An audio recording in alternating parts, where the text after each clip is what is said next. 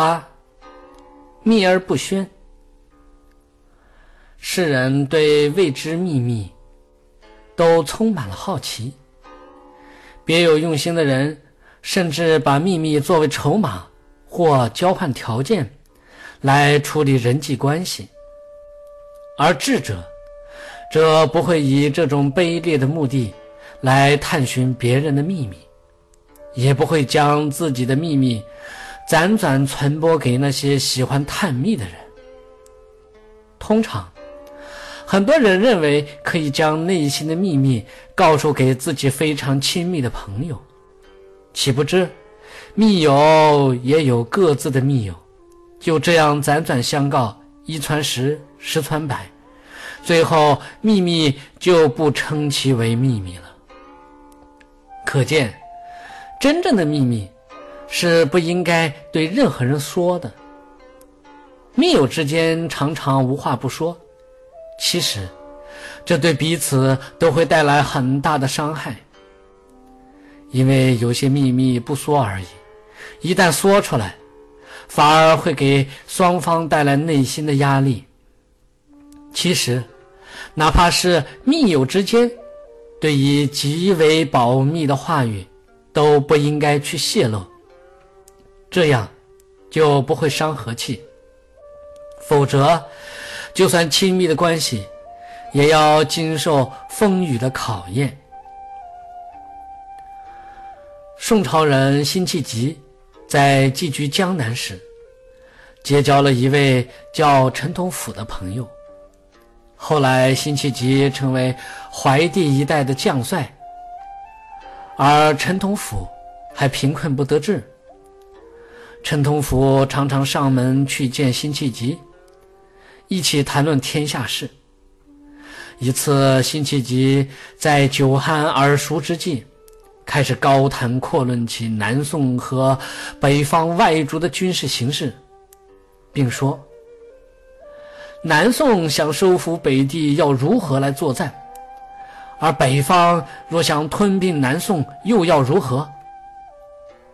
辛弃疾说：“钱塘一带非常危险。”不适合建为国都。北人只要占领了牛头山，就能阻断四方来源的晋王之师，然后再引西湖的水来灌城，整个京城的军民百姓就都成了鱼鳖啊！酒后，辛弃疾留陈同甫在馆里。陈同甫想起辛弃疾一向慎言寡语，可这回酒后却说了不少不该说的话。一旦酒醒回想起来，一定会杀他灭口。于是，他半夜偷了辛弃疾的骏马逃走。次日，辛弃疾酒醒后不见陈同甫，大惊。后来。陈同甫写信向辛弃疾借十万冥钱济困，并在信中暗示那晚辛弃疾说过的话。辛弃疾只好如数给他。辛弃疾把自己的秘密告诉了密友，不但令朋友为了保命而浪迹天涯，而且。也送给密友，可以要要挟自己的利器，使朋友成为自己潜在的威胁。挚友之间尚且如此，对那些别有用心的人，就更应防备了。其实，很多所谓的密友关系，也只是互相利用罢了。他们因为彼此了解对方的一切秘密。也就认为相互之间可以信任，但是时间一久，要是发现自己的秘密已经公开，那是多么令人沮丧的事啊！更有些居心叵测的小人，经常会利用各种机会笼络人心，试图通过各种方式让对方倾吐真言，或者向对方传递一些或真或假的信息。让对方不自觉地为他所用，当秘密被他获取后，他就会利用所获得的秘密，做种种不利于人的勾当，后果就很可怕了。泄露秘密不仅没有利己，反而为小人所害。此时，我们是否对这些小人恨之入骨呢？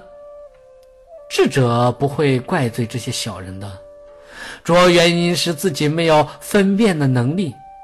因为别人的盛情款待，因为别人的讨好笼络，就倾吐真言，是对自己不负责任的行为。秘密就应该藏在自己心里，不管是谁，都不能轻易言之。只有养成这样的习惯，才会在自己的圈子中成为守密之人。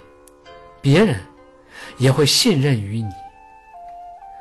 虽然自己信任的真正密友大多不会主动的、故意的伤害自己，但是，因为他也有他信任的其他密友，他的无心之失，或者他们挚友间的真诚，就有可能将你的秘密透露出去。我们不应该总是将泄密的罪过加在他人的头上。如果没有自己之前的宣说，怎么会有后面自己秘密不胫而走、尽人皆知呢？